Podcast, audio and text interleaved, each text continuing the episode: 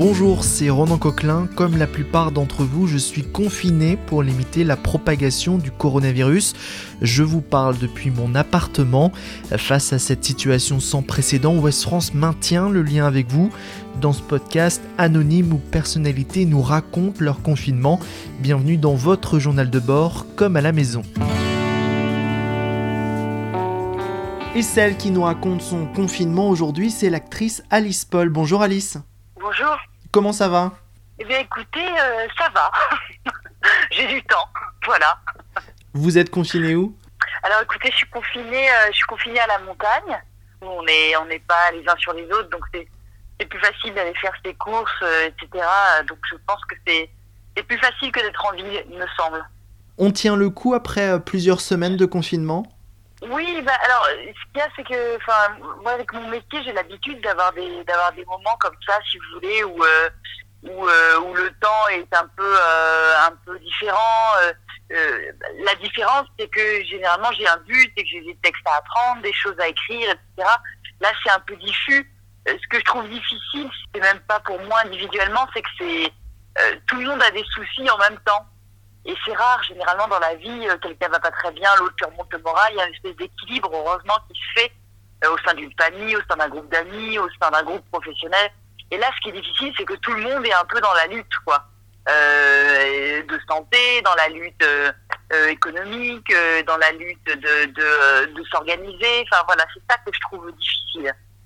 Vous aviez des projets en cours qui ont été stoppés avec le début du confinement? Tout à fait, je devais commencer une, une pièce de théâtre avec Stanley Bojila, entre autres, euh, voilà, au, à l'Antea, qui est un, un sublime théâtre, euh, le, le célèbre théâtre d'Antibes, voilà, mis en scène par Daniel Benoît, et on était, euh, voilà, je, je, je connaissais mon texte sur le bout des doigts, j'en étais très contente, et donc on a arrêté, on a, on a arrêté le, le, la veille des premiers jours de répète, quoi.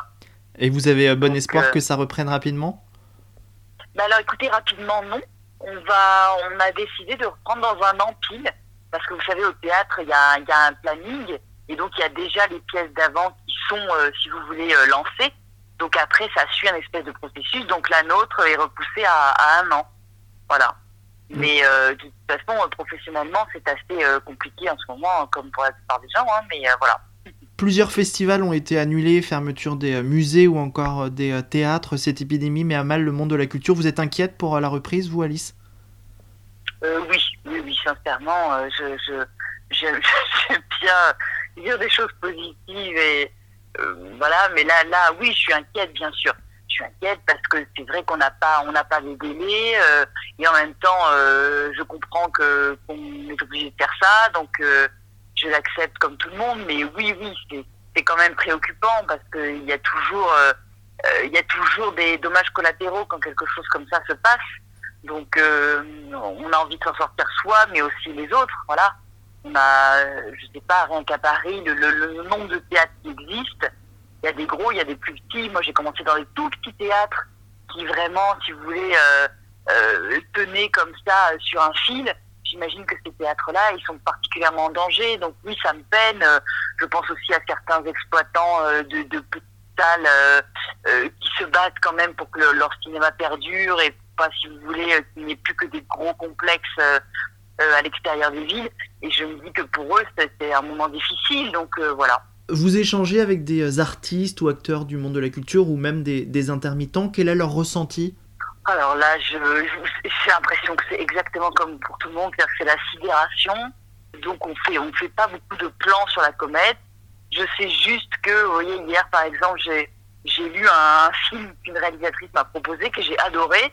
Ça m'a fait un bien fou. Je l'ai appelé, elle m'a dit oh là là, euh, ça, ça, ça fait euh, un peu de soleil dans cette journée. Voilà, en fait, euh, les artistes c'est peut-être aussi notre notre échappatoire et c'est de se mettre dans notre bulle de rêve, de création, de créativité et, c'est la seule manière de nous protéger parce qu'on n'est pas politique, c'est pas nous qui décidons. Moi, j'essaye de faire confiance parce que sinon on devient fou.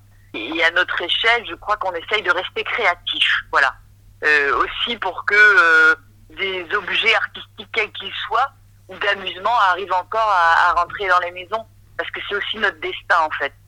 Euh, on n'est pas politique, on est là pour, on est là pour divertir les gens, que ce soit les émouvoir, les faire rire, les toucher, ce que vous voulez. Donc moi j'essaie de me reconnecter avec ça et maintenant j'essaie de travailler, de, de, lire plein de choses. Vous voyez, je, je suis à la recherche de quelque chose que je voudrais adapter peut-être plus pour la télé. Donc voilà, j'ai l'impression que c'est tout ce que je peux faire et, j'ai l'impression que mes, mes, copains intermittents sont aussi là-dedans. Vous l'avez dit, vous êtes à, la montagne. Comment vous occupez vos journées? En ce moment, j'écris depuis quelques jours. J'ai réussi à m'y remettre. Ça fait longtemps que je n'avais pas écrit et ça me fait beaucoup de bien.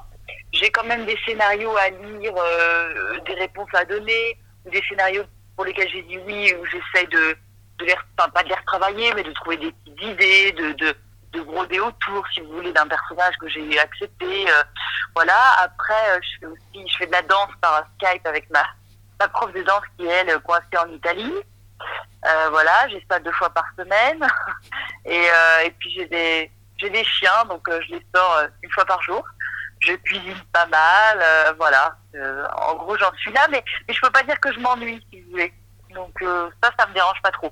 Si si si, si on pas, si tout le monde n'était pas malheureux comme ça, je ça me dérangerait pas plus que ça. Moi, enfin, voire même ça me dérangerait pas du tout. Vous pensez un peu au début du déconfinement le 11 mai. Qu'est-ce que vous ferez en premier?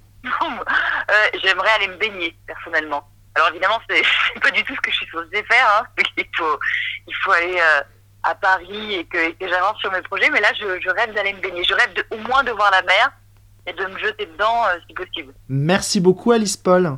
C'est moi qui vous remercie.